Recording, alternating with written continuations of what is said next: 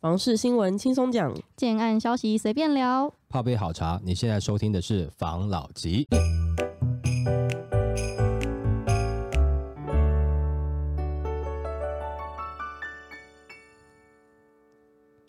关心你的房事幸福，我是房老吉。我是大院子。我是茶汤会，今天来讨论新竹的竹北，它的房价飙涨的很夸张嘛？嗯就前阵子啊，房市很热络的时候，然后我就看个新闻，他在讲竹北的房价飙涨，没有买到会很呕。新竹的主要购物群提出一些问题来跟大家分享。竹北房价狂飙，没买到呕死。工程师报疑问题，竹科待望新竹房市，其中以竹北地区涨幅最猛。根据内政部一百一十一年第三季实价登录数据，该区单平均值来到三十三点八万，与前年同期相比增加了二十三 percent。有网友在房产论坛发问：竹科工程师没买竹北，买关埔的会很呕吗？引发其他网友讨论。他惊讶地表示，三到四年前关埔一向是新竹市的房市热区，房价比竹北还贵，现在却直接被超车。关埔已经输竹北的三个从化区，但不少网友认为买在竹北会后悔，时间成本差太多了。光最近从竹北开过来慈云路进园区，开车没开一个小时进不了公司，除非你早早出门。关埔最近越来越塞了，但想到同事从竹北出发更塞，就欣慰许多。竹北一平七十万的新建案，越来越多人入住后，竹北塞车的情况会更严重。专家表示，房市现已来到相对高点，新竹县市特地区域已经成为主要热区，远离竹科区块后的房价都有倍数落差，提醒民众得留意过分投机地带，以免成为房是最后一只老鼠。关浦它现在不是还有关浦二吗？其实竹北跟关浦两个比较，我觉得就很像是你拿干贝在跟鱼翅比，就是差不多。但是我自己个人比较喜欢关浦。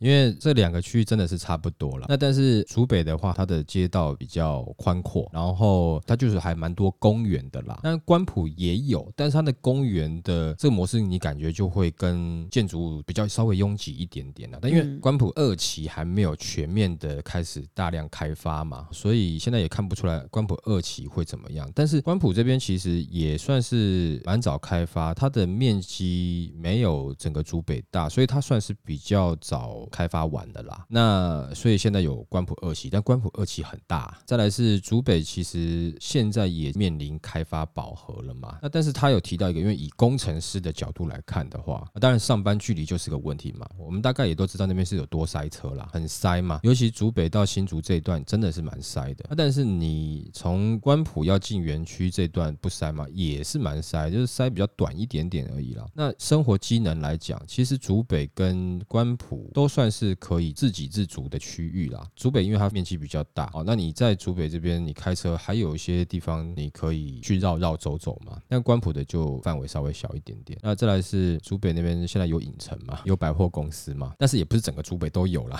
但是就是说你开车在竹北内的话，它的塞车不严重，你可以到百货公司，你可以到影城啦。那如果说你在关埔你要去影城的话，竹北或是去新竹市区去看的话，它是有一段的车程啦，但是也还好啦。假日在内部走的话，也都不会太塞。嗯，但最重要的问题就是他们是可能是解决上班问题太远了。对，因为竹科上班人潮真的很拥塞。啊，尤其工程师常常要 on call 嘛，啊，临时一叫你多久就要到公司嘛，这种机动性来讲，对于工程师他们是需要的啦。嗯除非说你不去园区上班，你买竹北就没有所谓这个交通的问题。但是你要买得起这个房价，我看你也应该是工程师吧。那再来另外一点就是，刚刚讲到说竹北是热区一直在上涨，那在这一波到底房市下修，竹北跟新竹会不会受到影响呢？我们这之前有讲过嘛，有人说不会嘛，但我的看法是说或多或少还是会，可能反应会稍微不那么剧烈，或是稍微慢一点点，一定会啦。因为现在讲的是全球经济还有台湾经济的问题，那它不会是一个地方特别特别的完全不一样啦，它或多或少都会受到联动的一个影响啦。尤其最近巴菲特他们的基金大量的把台积电的股票卖掉了啊，也带动了一个是老虎基金嘛，把他手上台积电的股票全部清空，造成台积电大跌嘛。那我们也知道，巴菲特他常讲说，就是持股都希望长期持股嘛。有一句话说，除非这一只股票不适合长期持有，所以这样子的状况对于他来讲，他应该是看到某些问题了。会不会是在于，譬如说美国在扶植韩国，日本或是美国本土的一些半导体业，这些产业可能已经看到有一些订单，或是看到有一些希望了，让巴菲特觉得说，哇，那可能台积电也不是一枝独秀了，他看到了一些风险存在了，不管是他本人或是他集团里面的分析师去做这样的决定，那这个对于我们台湾半导体产业是不是要有一个警讯啊？这个就可能真的要小心一点点啦。也许你刚好错过没有买到，也不一定要紧张啊，因为搞不好最近你的薪资会被调整嘛。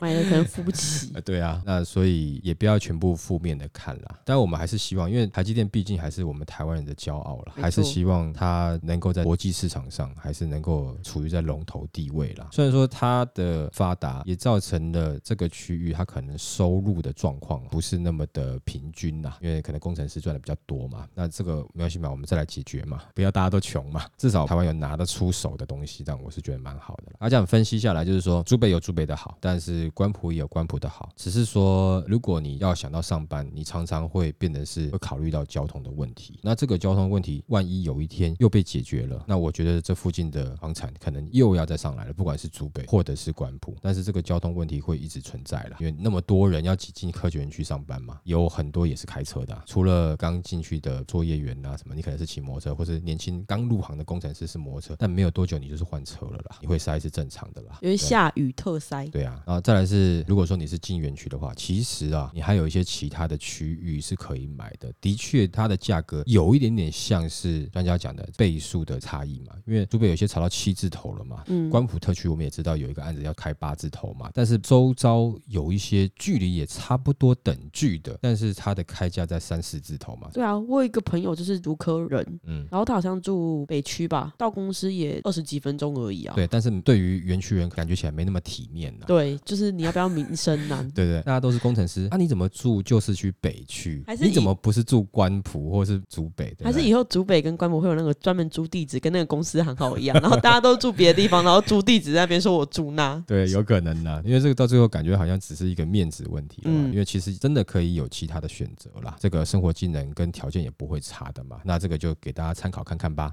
哦好，OK，来下一则。楼上邻居脚步声吵到想告他，噪音未必来自正上方。专家给住户十四建言：高明体质两房型较不困扰。专家表示，以一人随堂的案例来看，他的住所是近三十年的中古屋，如果中空楼板没有特别加厚，大约会是十多公分。一旦楼上的人稍微奔跑跳动，楼下住户会听得一清二楚。那内政部营建署在二零一六年已修正建筑技术规则，加严分户楼板版隔音规范。新法从二零二一年起实施，以建造挂号的日期为准。专家建议，如果买房想降低噪音，也怕打扰别人的民众，除了可选择新法上路后取得建造的房屋，或是在装潢上施做天花板隔音工程，像是选择比较厚的地板材质，铺设隔音垫，家具移角，增加静音防护贴片。住大楼就是一定会彼此干扰，你也没有权利要求楼上静悄悄的过日子。而且有时噪音并不是来自正上方，会传好几层楼及斜斜传来。房事专家在脸书上提出十四项给楼上楼下邻居的建议，给楼上住户的建议：第一点，你觉得脚步很轻，不代表真的很轻。现在的一般房子多数都盖得很烂，楼上的狗像是马尔济斯跑步或是不同门的甩门声都听得很清楚。这个是蛮夸张的，这个蛮好笑的。所以他是说最好是要穿拖鞋嘛，但是有人穿拖鞋，那个鞋跟会哒哒哒这边拖。就习惯问题、啊。对，其实也蛮烦的。我觉得干脆那你就穿很厚的袜子在家里走路好了，狗也给它穿袜子，不然就是你自己家里面铺一个巧拼也可以嘛，就是软垫式。你有可能有小朋友会跑的话，那你就铺一下啦，总是得稍微上下尊重一下嘛。同样的声音如果来自上面的话，你也会觉得很烦啊。有人说不会啊，如果他也有小朋友在跑，我会能够接受，那是因为你刚好现在有小孩子嘛。假设如果说都是在你小朋友好不容易睡着之后，他才开始有脚步声，你不会很生气吗？然后小朋友就醒了又，醒了，然后你又要起来，比如说喂奶或干嘛，你不就火大吗？所以不代表你能够完全接受啦，一定还是要稍微尊重一下啦。那第二点是什么？风大的时候关门要小心，免得变成甩门，真的吵死。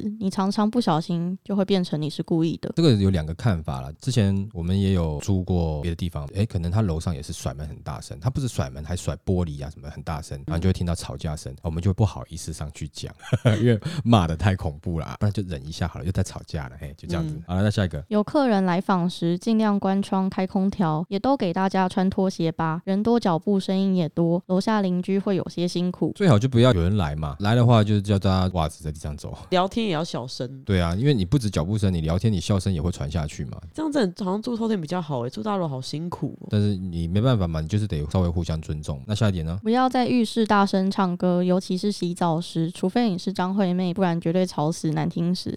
那张惠妹天天听也会腻啊。但是以前有那种画面，就是哎，你一边洗澡一边哼歌，现在是不行的。你唱到一半，可能就有人按门铃，可以不要唱吗，因为整栋都会听到嘛。不然就一个很简单的嘛，就是唱完的时候，哎，下一首换谁？哎，换他洗，他开始唱，整栋大楼变音乐大楼，也蛮好的啊。来下一个，半夜有育儿计划或发泄时，记得关门窗或是卫浴门。你以为的小声其实像恐龙惨叫，会被以为家暴中，而男性不要以为很 man 一样吵。这个新闻很强，不要在那边叫的意思。对啦，听到总是会尴尬嘛，没错，会笑嘛。如果说真的有声音发出来的话，该怎么办？这我就分享一下，我以前大学的时候是在租屋处，租屋处中间就是那种隔板，它是那种木头的隔板，装潢隔板，它不是水泥墙，也不是红砖墙，就是敲敲敲会有木头声音的那个隔板。旁边住的是我之前的室友，她跟她男朋友非常的恩爱，每次都很大声，然后那床都会撞那个隔板。然后有一次我真的受不了了，我就大家跟他闲聊的时候，我就说，嗯，你们下次可以小声一点吗？因为其实隔壁听得到。哎，他说，哦，好，那我以后就在桥边上用，这个也蛮幽默的。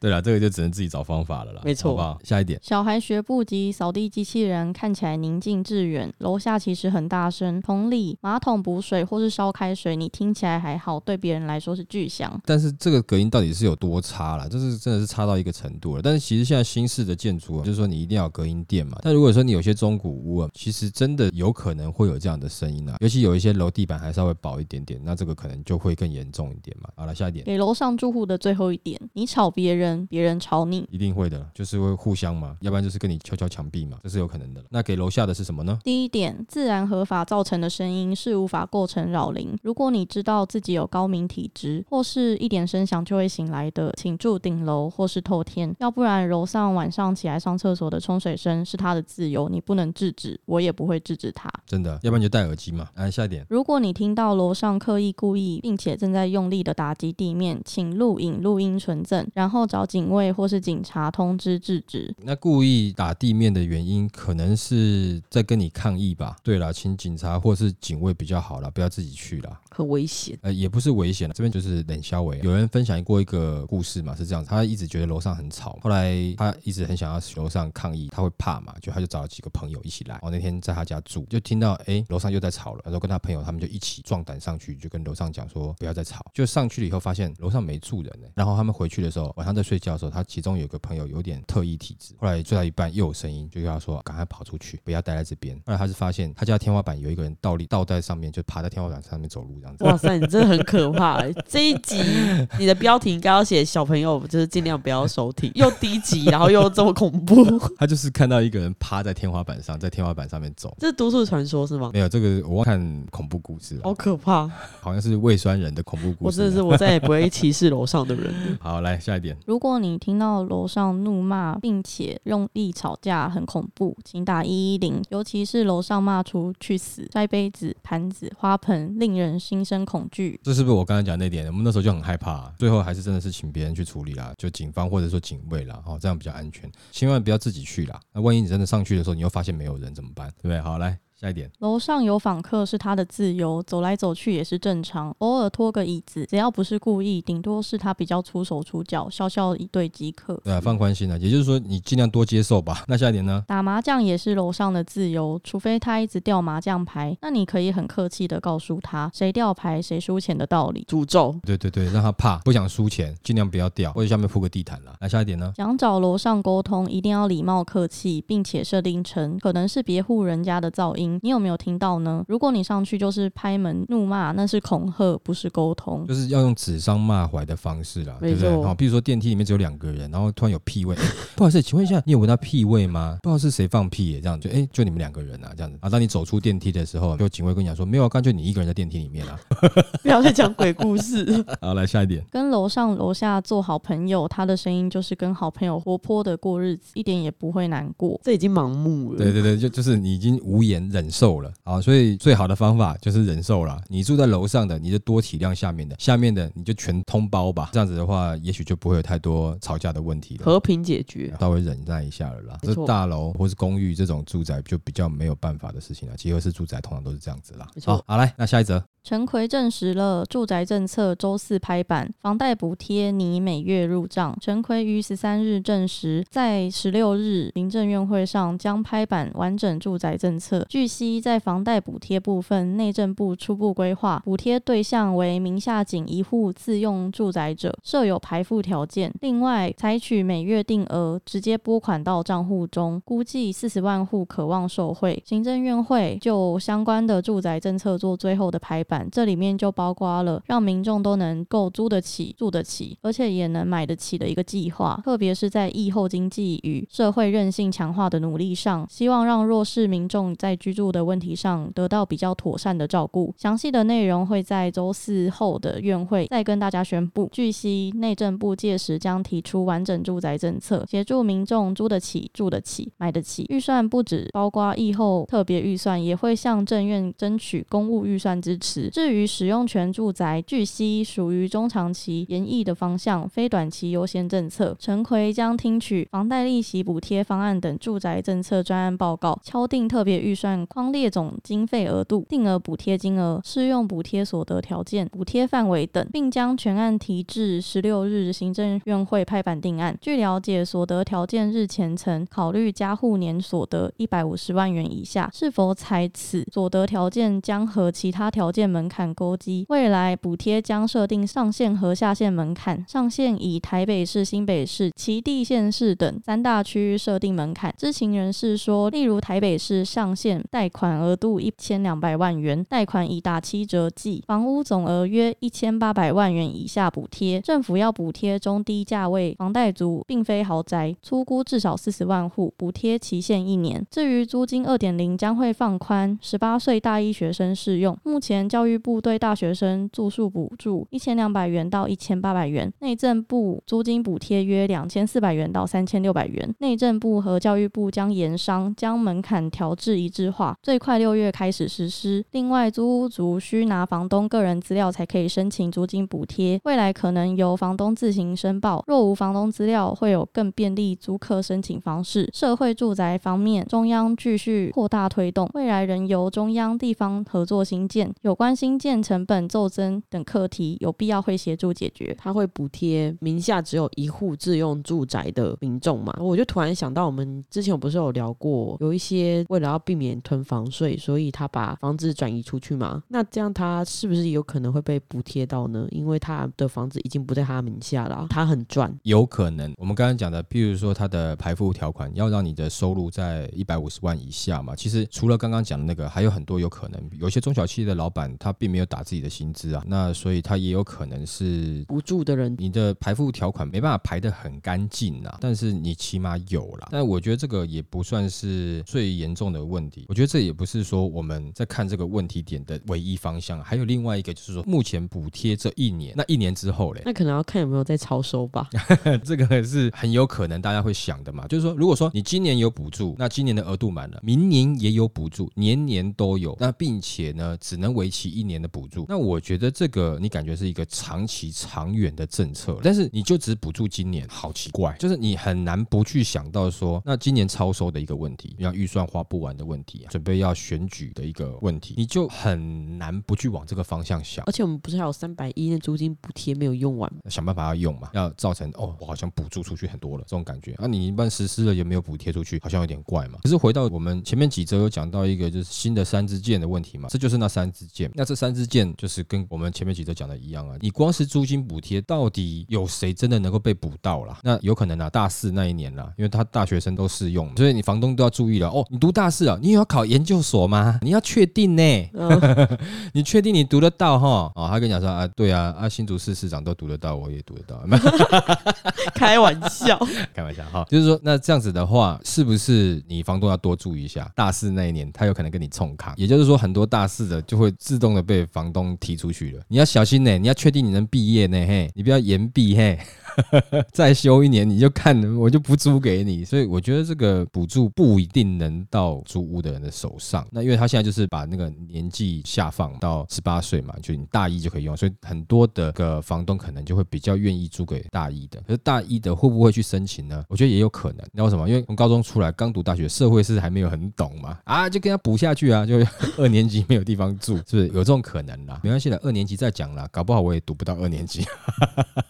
这个开玩笑啦，那就跟之前讲的，那社会住宅大力推动哦啊，但是有很多成本的课题我们在讨论嘛，所以得到最后的结果是我大力推动，但我成本也没办法降，这样很奇怪。你看我补贴原本可能就有钱的人，但是我现在却喊着我的社会住宅没有预算。中央如果真的要大力推动社会住宅，他有什么样的方法去让新建成本骤降呢？那他就想办法控制物价，因为你看嘛，他如果他真的预算像你刚才讲的，他可以到处乱用的话，他为什么不拿那个预算拿来去控制台湾的物价？你不用控制多嘛，就是你控制，假设如果你我让蛋价变便宜，全台湾人都受惠，但是新闻炒作出来很好笑哦。我们某某院长上任，最大政绩让蛋变便宜了，这就变不是议题嘛，感觉不像政绩嘛。但是我让我房价下跌，有的人住得起，哎，感觉好像这个就比较厉害一点，比较有感。对，其实有时候解决问题，你可以往先低一点地方解决，那都是人民的问题。再来是蛋是全台湾人都用得到的，但是选择去处理这个房市的问题呢，感觉上比较高大上。那如果今天有一个人要出来选台湾的这个领导者的，然后他跟你说，我保证我上任之后蛋价一定会下跌回原本的一半，